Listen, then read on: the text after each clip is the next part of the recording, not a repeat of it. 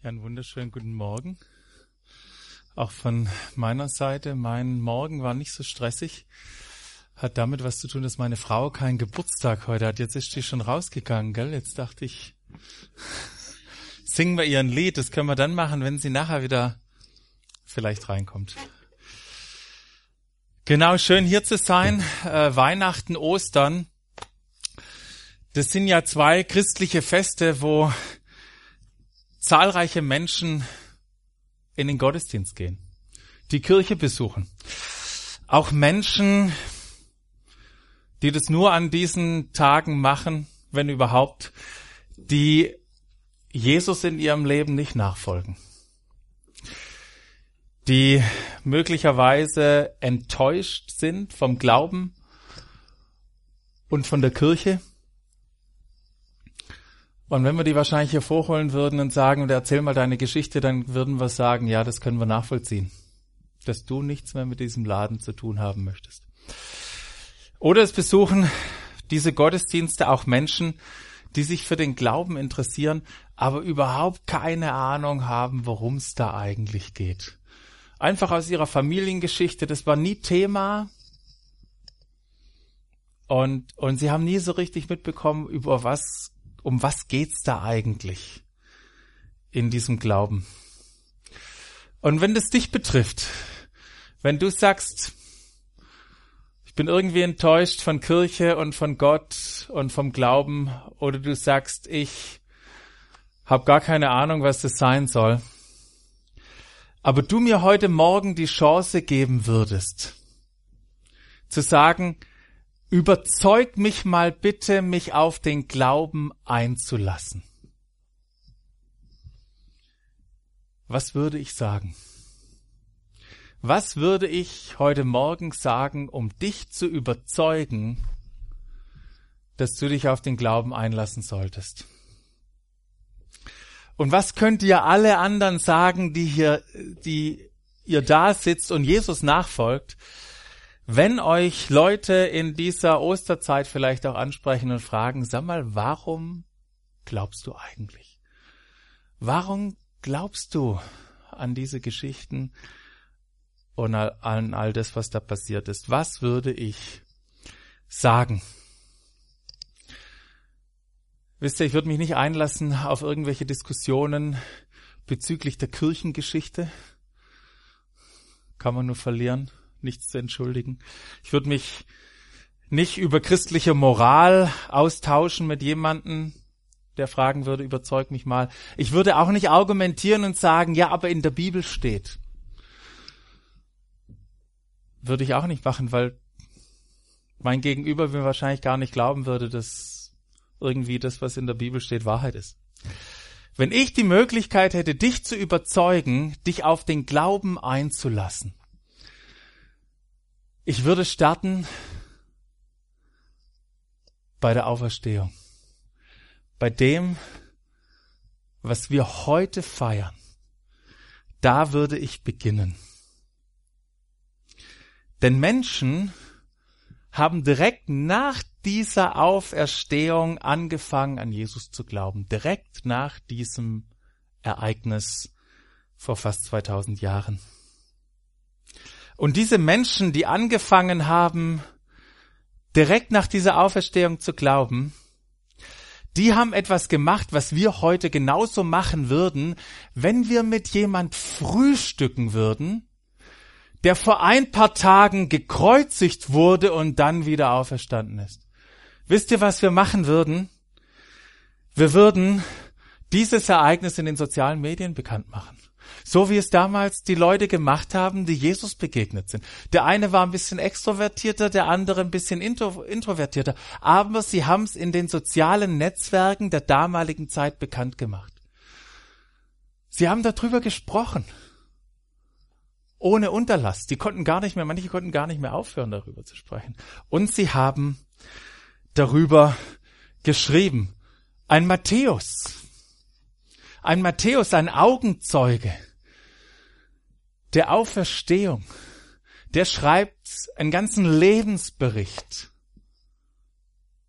über diesen Jesus und über sein Leben. Dann dieser Markus, so ein, wahrscheinlich so ein Grieche. Der kannte diese, diese Jünger, diese Apostel persönlich. Der hat sie ausgefragt, wie war das damals mit Jesus? Und hat dann diese chronologische Berichterstattung abgeliefert, hat es in seine Erzählung, in seine Erzählung gepackt. Dann gab's diesen Lukas, diesen Arzt, diesen Genauen, der alles genau wissen wollte. Wisst ihr, was der gemacht hat? Einen Bericht geschrieben. Wisst ihr, was er am Anfang seines Berichtes schreibt? Da schreibt er, so viele, sagt er, so viele haben die Aufgabe in Angriff genommen, einen Bericht über die Dinge abzufassen, die in unserer Mitte geschehen sind und die wir von denen erfahren haben, die von Anfang an als Augenzeugen dabei waren. Und dann Diener dieser Botschaft geworden sind. Er sagt, da haben viele schon Berichte geschrieben. Wir haben alle den, die interviewt, wir haben mit denen Zeit verbracht, die, die dabei waren, gleich von Anfang an. Und wir haben das aufgeschrieben. Und dann sagt er, darum hielt auch ich es für richtig, nachdem ich allem bis zu den Anfängen sorgfältig nachgegangen bin, diese Ereignisse für dich, hochverehrter Theophilus, an den ging dieser Brief, in einer geordneten Reihenfolge niederzuschreiben. Und warum hat er das gemacht? Warum kommt Lukas auf die Idee, das chronologisch haargenau wie ein Arzt seine Diagnose aufzuschreiben? Da schreibt er damit, du erkennst, wie zuverlässig das alles ist, worin du unterrichtet worden bist. Wisst ihr, es sagt, viele haben dir das gesagt, du hast es gehört, über diesen sozialen Kanal. Hier ist ein Bericht von mir als Arzt aufgeschrieben. Das habe ich rausgefunden, das habe ich gehört. Und das soll das untermauern, was andere dir gesagt haben. Dann gab es einen Johannes, Ebenfalls einer, der alles mitbekommen hat. Wirklich alles. Der stand am Schluss am Kreuz. Der hat gesehen, als sie diesen Speer in die Seite gebohrt haben, wie dieses Wasser, Serum rausgeflossen ist als Beweis dafür, dass jemand wirklich tot ist. Und der, als er alt war, dieser Johannes dann gedacht hat, boah, ich darf nicht nur erzählen, was, was hinterlasse ich diesen nächsten Generationen an Botschaft, an Bericht. Dann gab es diesen Petrus. Ganz von Anfang an war der dabei. Es war der erste, den Jesus in die Nachfolge gerufen hat. Der mit der größten Klappe. Und der schreibt Briefe an die Gemeinden. Wisst ihr, ausnahmslos alle, die wir hier sehen, die glaubten an die Auferstehung. Und dann heißt es ebenso, schrieb Jakobus.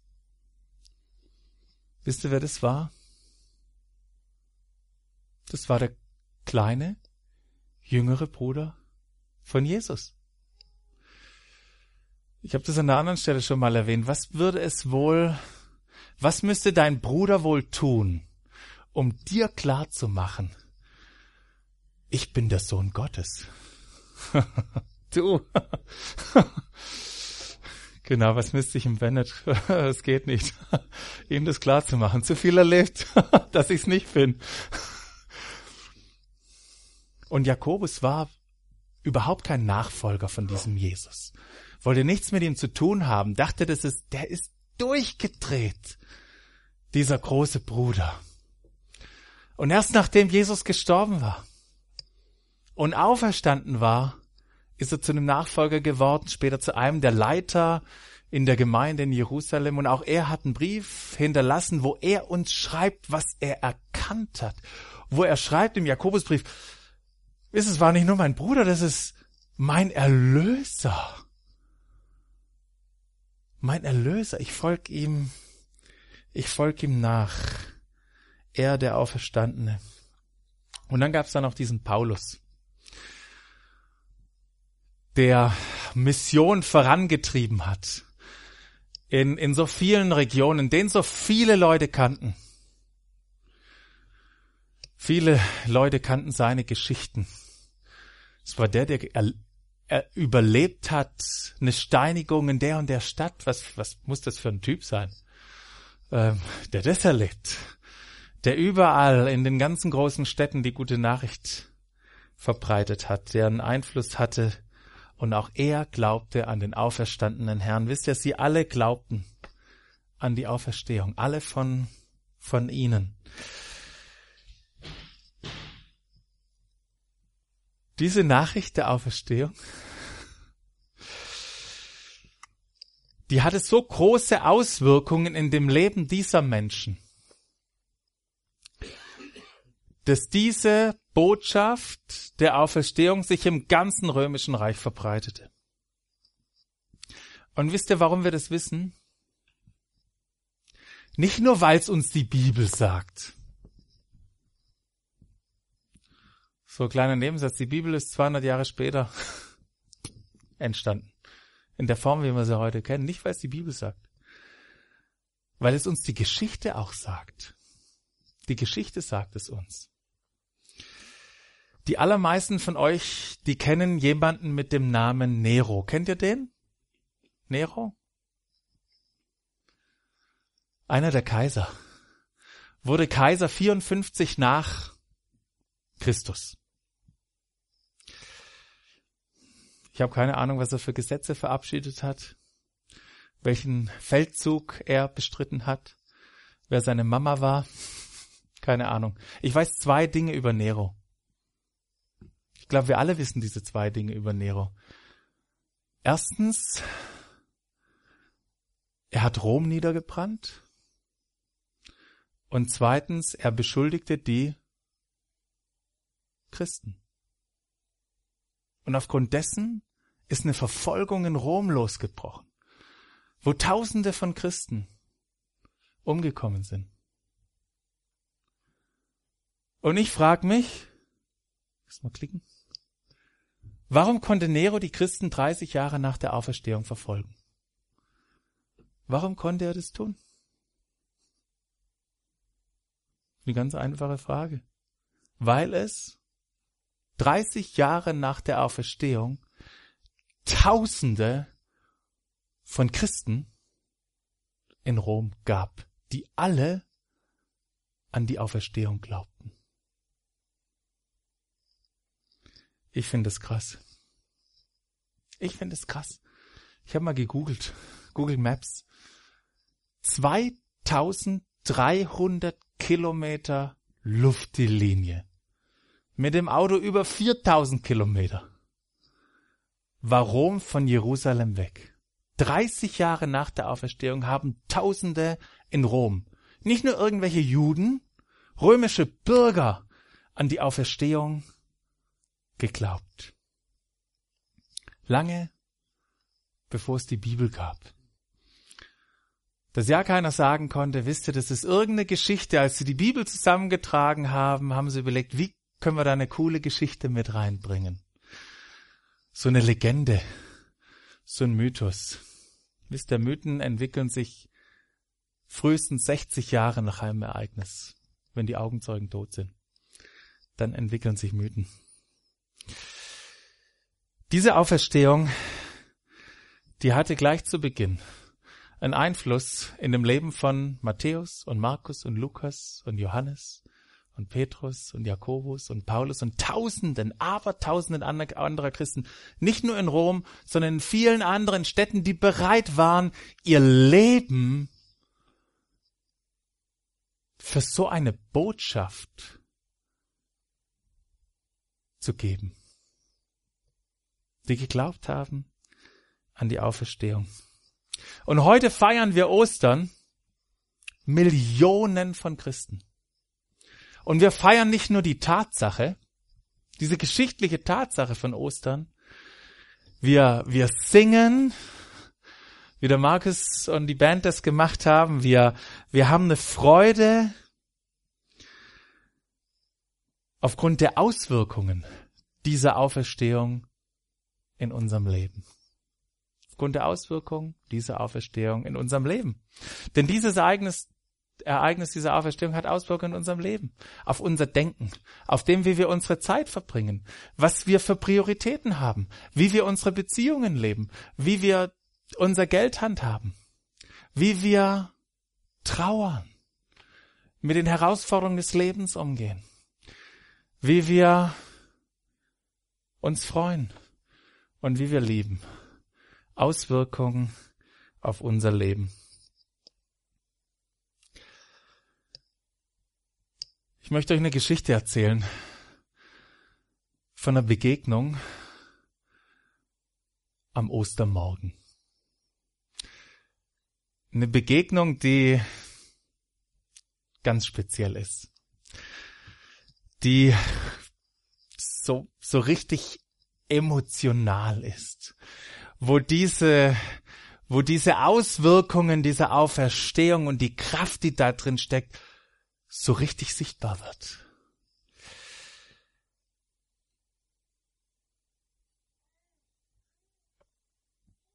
Bevor ich euch die Geschichte erzähle, die das widerspiegelt, möchte ich euch ein bisschen Kontext geben bezüglich dieser Geschichte. Die Juden der damaligen Zeit, die erwarteten, dass Gott einen Erlöser, einen Messias schickt, einen, einen politischen Leiter, einen militärischen Führer, der sie, der sie frei macht, der dieses Königreich von David wiederherstellt. Das war die eine Hoffnung, die eine Vorstellung. Die zweite Vorstellung war gegründet auf einer Verheißung, die diesem Vater dieses Volkes 2000 Jahren vor dieser Zeit von Jesus gegeben worden ist, wo, Je, äh, wo Gott Abraham segnet und sagt, ich will dich segnen, damit du ein Segen bist für alle Völker. Was ja radikal war. Völker haben andere Völker, ausge, äh, Völker zerstört, geplündert. Aber jetzt ein Segen zu sein für ein anderes Volk? Das waren die beiden Vorstellungen. Und wie sah es zur Zeit Jesus aus? Die Juden, das Volk Israel war unter der Knechtschaft von dem römischen Reich. Von dem römischen Reich, das, das ewig zu gehen schien. Wo niemand damit rechnete, dass irgendwann dieses Reich aufhören würde. Und das zweite war, dass sie überhaupt kein Segen sein konnten. Dieses Volk konnte sich in dieser Zeit nicht mal um sich selber kümmern. Beides schien, beides schien ganz weit weg. Und dann trat jemand auf. Jemand mit dem Namen Johannes der Täufer. Einer mit einer ganz komischen Kleidung. So Kamel-Style. Komische Essgewohnheiten. Heuschrecken mit Honig. Interessante Gerüche hat sich die Haare nicht geschnitten. Stellt euch den mal vor. Und dieser trat auf und er sammelte Tausenden von Leuten. Nicht so wie in diesen Jesus-Filmen, wo so ein paar Dutzend zusammenkommen. Tausende Leute. Menschenmassen kamen zusammen. Und alle fragten sich, ist das dieser Messias, der kommen soll? Und als er merkte, das ist eine Frage, die Leute hatte, sagt er, nee, nee, nee, nee. Ich bin's nicht. Aber wisst ihr was? Ich bereite den Weg für den, der kommen soll. Und während einer seiner vielen Taufen trat ihm plötzlich Jesus entgegen. Und dieser Johannes der Täufer bleibt stehen und sagt, nicht siehe, unser Anführer, nicht siehe der Löwe, nicht siehe was weiß ich, sondern siehe das Lamm Gottes. Und in diesem Moment trat Jesus auf die öffentliche Bühne der Welt. Jesus begann zu lehren, er begann zu heilen und er fesselte die Menschen mit seinen Geschichten und Tausende kamen zusammen. Die Römer, die wurden nervös. Und die ganzen religiösen jüdischen Führer, die wurden neidisch. Und sie versuchten durch irgendwelche fiesen Fragen Jesus zu entlarven, dass er doch nicht dieser Messias sei. Als Jesus dann aber diesen bekannten Mann Lazarus, der in Bethanien gewohnt hat, ganz, ganz nah dran an Jerusalem, auferweckt hat. Und das Volk sowas von crazy wurde und begeistert wurde und, und plötzlich diese Messias-Hoffnung hatten in dieser Person, wussten, wussten alle religiösen Führer, jetzt ist eine Linie überschritten, jetzt können wir nicht mehr zurück, jetzt müssen wir diesen Jesus auf die Seite bringen. Er wurde verraten von dem Freund, er wurde verflucht vor dem Hohen Rat, er wurde gekreuzigt von den Römern und begraben von zwei Männern, die bis zu diesem Zeitpunkt überhaupt noch nicht öffentlich mit diesem Jesus in Verbindung gebracht wurden. Ein Josef von Arametea und diesen Nikodemus, der sich heimlich mal zu Jesus geschlichen hat. Gekreuzigte hat man in dieser Zeit nicht begraben. Gekreuzigte wurden auf einen Wagen gepackt, nachdem sie vom Kreuz runtergeholt wurden, in ein Tal gefahren und dorthin geworfen, damit sie verrottet werden oder sie wurden verbrannt. Diese zwei wohlhabenden Männer,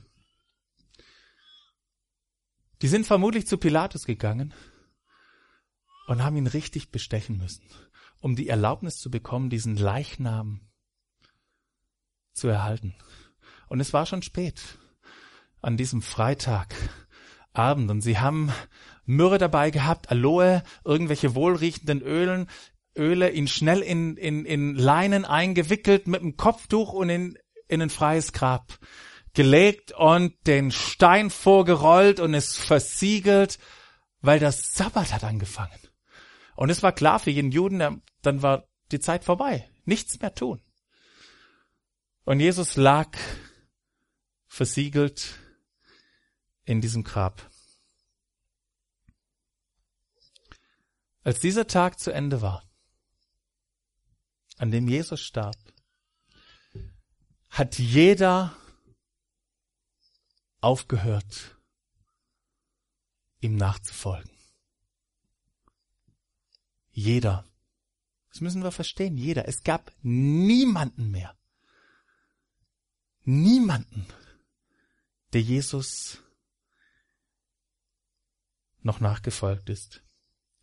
Nicht, weil, weil sie Jesus nicht mehr mochten. Nicht, weil er einen Einfluss hatte in ihrem Leben,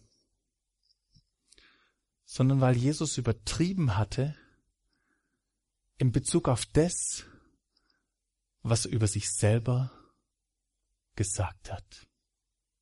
Er hat übertrieben. Wisst ihr, ich bin der Weg und die Wahrheit und das Leben. Ich bin der Weg oder die Auferstehung und das Leben. Ich bin Gottes Sohn, der Auserwählte und der Messias. Kann denn dieser sterben? Kann denn dieser sterben? Der Glaube von all, all denen, die Jesus nachgefolgt sind, der klappte an dem Moment, als er gestorben war und in dieses Grab gelegt wurde, zusammen. Das Spiel war vorbei. Diese Bewegung kam abrupt zum Stoppen. Niemand folgte immer nach. Niemand stand am Grab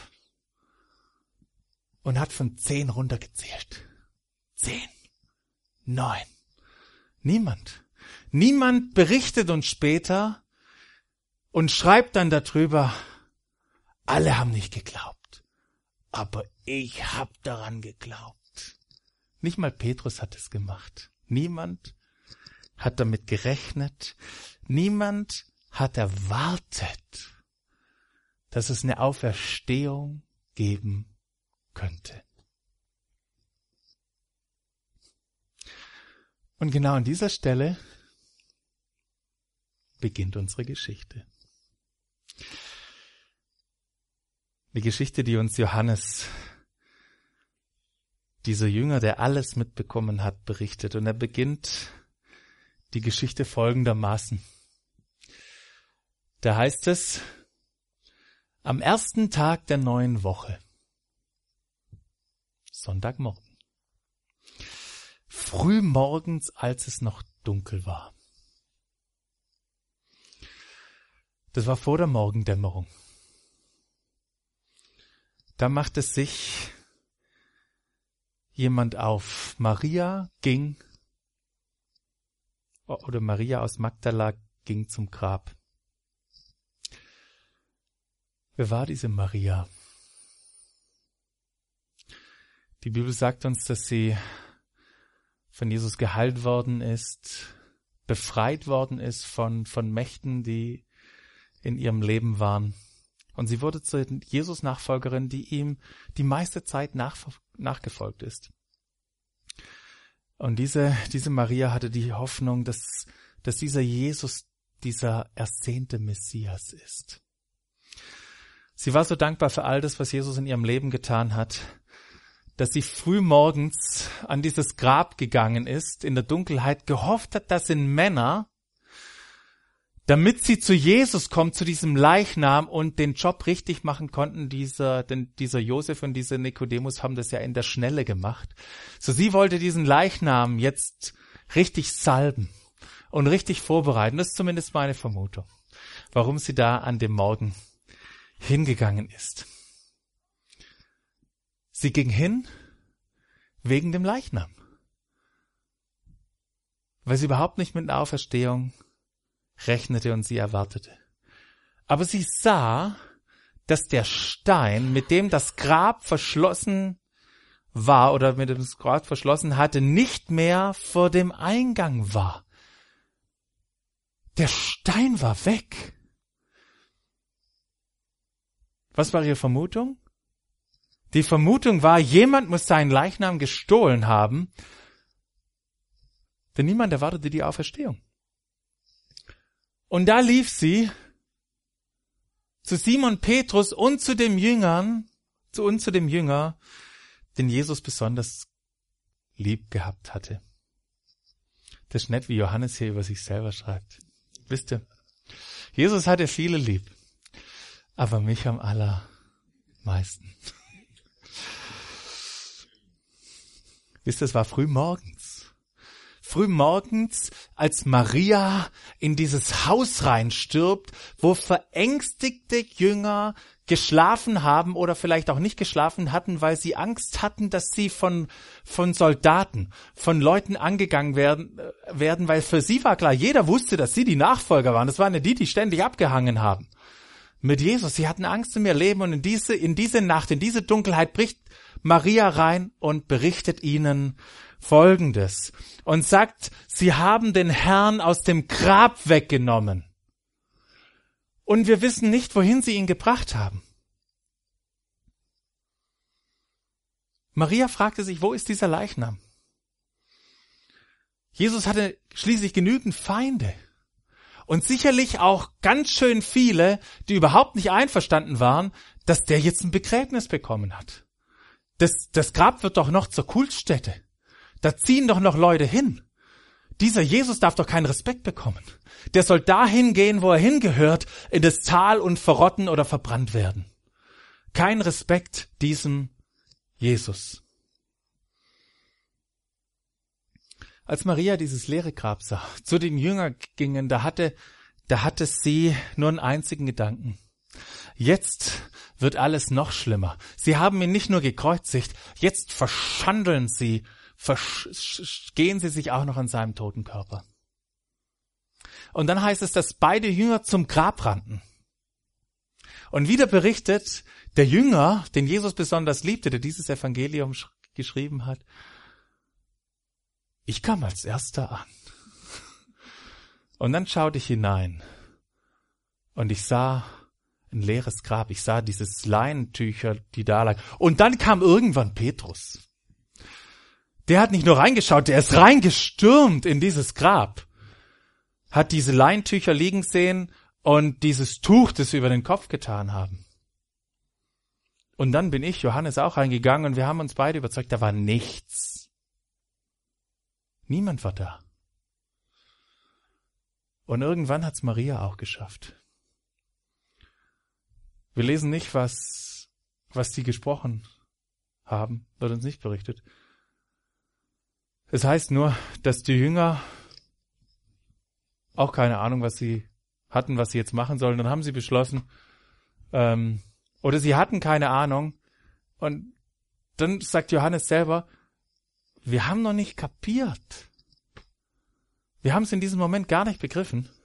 Diese Möglichkeit, dass Jesus von den Toten auferstanden ist, haben wir gar nicht mit gerechnet.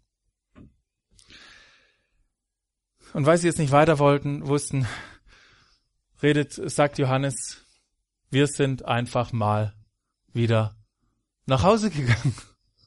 Ich meine, es war morgens, nichts gefrühstückt.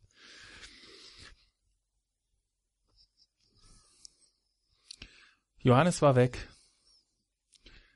Aber später hat Maria ihm etwas berichtet. Und Johannes hat es aufgeschrieben. Weil Maria blieb draußen vor dem Grab stehen.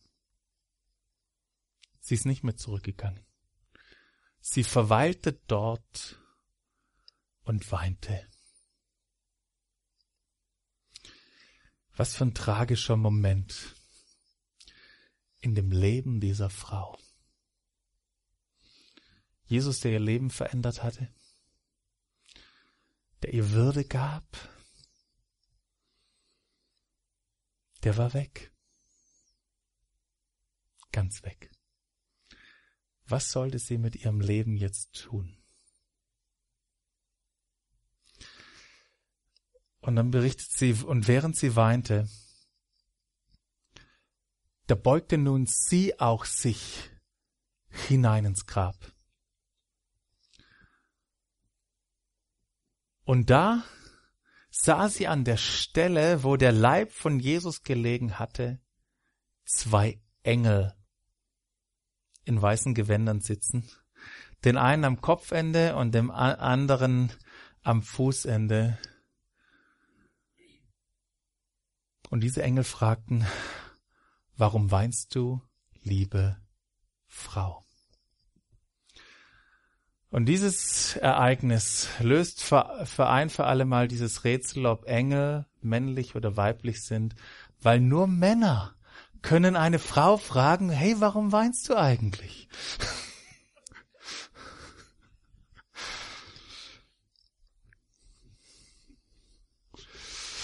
Und hört, was diese, was Maria sagte.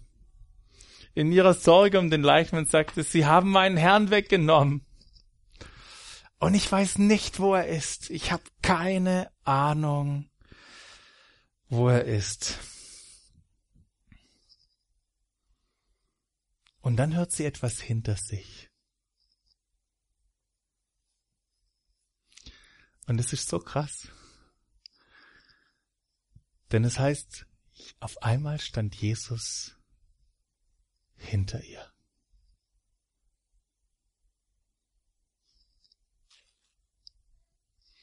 Und sie dreht sich zu ihm um und sie sah ihn er kannte ihn jedoch nicht. Vielleicht, weil sie völlig verweint war. Kennen wir ja als Männer nicht, weiß ich. Aber so richtig verweint, dass man nichts mehr sieht. Vielleicht war es noch zu dunkel. Vielleicht war Jesus einfach zu weit weg. Sie hat ihn nicht erkannt. Aber Jesus steht da und wusste, dass Maria nur einen kurzen Moment davon entfernt war, dass ihr Leben sich völlig verändern wird, völlig neu gemacht wird, ein Neubeginn für sie sein wird. wenn sie plötzlich ihn als den Auferstandenen erkennen wird. Und Jesus, was macht er? Er stellt dieselbe Frage, die die Engel gestellt haben, und er fragt sie, warum weinst du, liebe Frau? Wen suchst du? Und dann berichtet uns Johannes folgende, folgendes. Maria dachte, es wäre der Gärtner. Der Gärtner.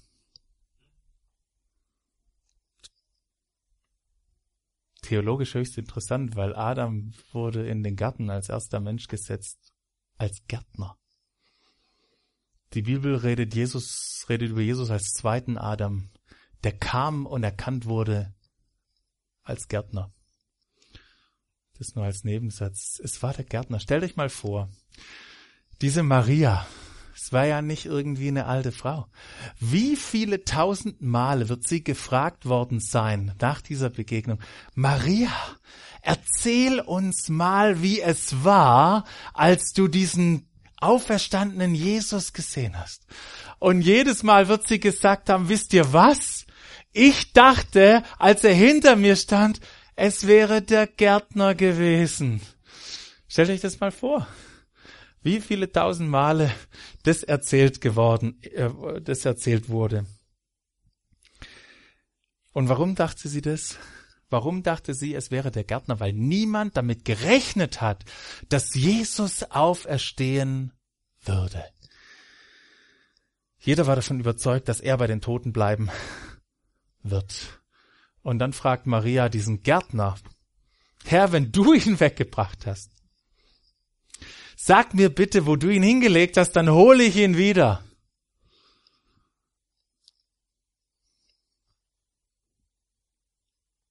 Und Jesus antwortete nicht auf diese Frage, er sagte nur eins, Maria. Maria. Und in diesem Moment, als sie ihren Namen hörte, als sie die Stimme wahrnahm, erkannte sie, dass Jesus nicht im Grab lag, dass Jesus nicht der Tote war, sondern dass er auferstanden ist. Und da wandte sie sich um, drehte sich um und rief aus Rabuni, hebräisch für Meister. Und, und das muss so intensiv dieser Moment für sie gewesen sein. Sie klammerte sich um Jesus. Sie klammerte sich um ihn. Sie hielt ihn fest. Sie drückte ihn und hat wahrscheinlich innerlich gesagt, diesen Jesus lasse ich nicht mehr los.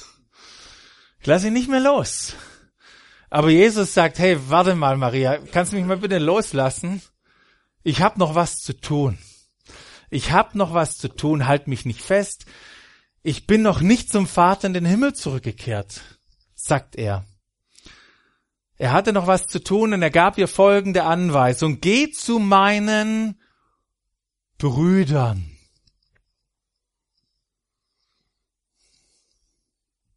Geh zu meinen Brüdern. Irgendetwas ist in dieser Auferstehung passiert, dass Jesus plötzlich seine Freunde, die, die ihm nachgefolgt waren, Brüder nennen konnte. Wisst ihr warum? Weil er sagt, ich gehe zu meinem Vater, das ist auch euer Vater. Ich gehe zu meinem Gott, das ist auch euer Gott. Durch die Auferstehung ist was passiert. Ihr seid meine Brüder geworden. Geht zu meinen Brüdern. Und ich weiß, du bist da schon mal hingerannt heute Morgen aber mit einer völlig anderen Botschaft. Jetzt geh nochmal hin und berichte etwas anderes. Und sie ist zurückgegangen und hat zu den Jüngern gesagt, nicht, ich weiß nicht, wo der Leichnam hin ist, sondern, wisst ihr was? Ich hab den Herrn gesehen. Nicht nur den Toten, sondern den Lebendigen. Und das ist so krass. So krass. Und so eine unglaubliche Geschichte, wisst ihr warum? Weil eine Frau in dieser Zeit keine Glaubwürdigkeit hatte. Hatte man eine Frau zu Gericht gebracht, um auszusagen, Eine Frau will uns klar machen, will hier die Wahrheit sagen. Keine Glaubwürdigkeit. Wisst ihr, so eine Geschichte denkt man sich nicht aus. Und jedes dieser Evangelien, wovon die berichten alle davon, dass es die Frauen waren, die ihn zuerst gesehen haben. Warum? Weil es das ist, was passiert ist. Ich habe den Herrn gesehen. Wisst ihr, Gottes Plan ist aufgegangen. Jesus war tatsächlich der, für den er sich ausgegeben hat, der er behauptet hat zu sein. Er war tatsächlich dieser Messias. Wir können ihm vertrauen, wenn er was sagt. Der Tod wurde überwunden, unser Leben hat neu begonnen. Auch wenn sonst alles Sichtbare, was um Maria herum war, gleich geblieben ist, ihr Leben wurde verändert, unser Leben wurde verändert. Alles wurde bei uns verändert. Dieses Ereignis, diese Auferstehung, das hat Auswirkungen in meinem Leben, in deinem Leben, auf die Art und Weise, wie wir denken, auf die Art und Weise, wie wir unsere Zeit verbringen, was unsere Prioritäten sind, auf die Art und Weise, wie wir Beziehungen leben, wie wir mit unserem Geld umgehen, wie wir Herausforderungen meistern, wie wir lachen, wie wir trauern, wie wir lieben, uns freuen. Die Auferstehung hat Auswirkungen. Wisst ihr, aufgrund der Auferstehung können wir beten und wissen, dass Gott uns hört. Unser Vater hört uns. Und wir glauben das, weil Jesus durch die Auferstehung alles bestätigt hat, was er gesagt hat. Er hat es bestätigt. Aufgrund der Auferstehung können wir leben in dem Bewusstsein eines neuen, ewigen Lebens. Viele der Juden dachten damals, das am Ende des Lebens ist das Leben vorbei. Doch Jesus stellt uns ein ewiges Leben vor. Und wir glauben das, weil Jesus auferstanden ist. Aufgrund der Auferstehung können wir unser ganzes Leben in die Sache Gottes hineingeben, unter die Sache für die Gott, Sache Gottes, ähm, in, in diese Sache Gottes hineinstellen. Weil wir wissen, dass unsere Treue Bedeutung hat. Bedeutung für andere Menschen und Bedeutung für sein Reich denn er ist auferstanden. Wisst ihr, aufgrund dieses Tages heute, den wir feiern, aufgrund der Auferstehung und ihrer Auswirkungen, solltest du dich auf den Glauben einlassen. Aufgrund dessen solltest du dich auf den Glauben einlassen. Am Ende ist die entscheidende Frage, die du dir stellen musst. Wer ist Jesus? Und Ostern hat uns diese Frage beantwortet. Denn Jesus ist tatsächlich derjenige, der behauptet hat zu sein. Er ist der Erlöser, und er ist es wert, dass du dich mit ihm auseinandersetzt. Wisst ihr, wahres Leben beginnt nicht mit unserem ersten Atemzug. Wahres Leben beginnt, wenn wir Jesus als den erkennen, der ist der Auferstandene. Er gab uns nicht nur Leben, er wurde zum Leben und zu unserem Lebensraum.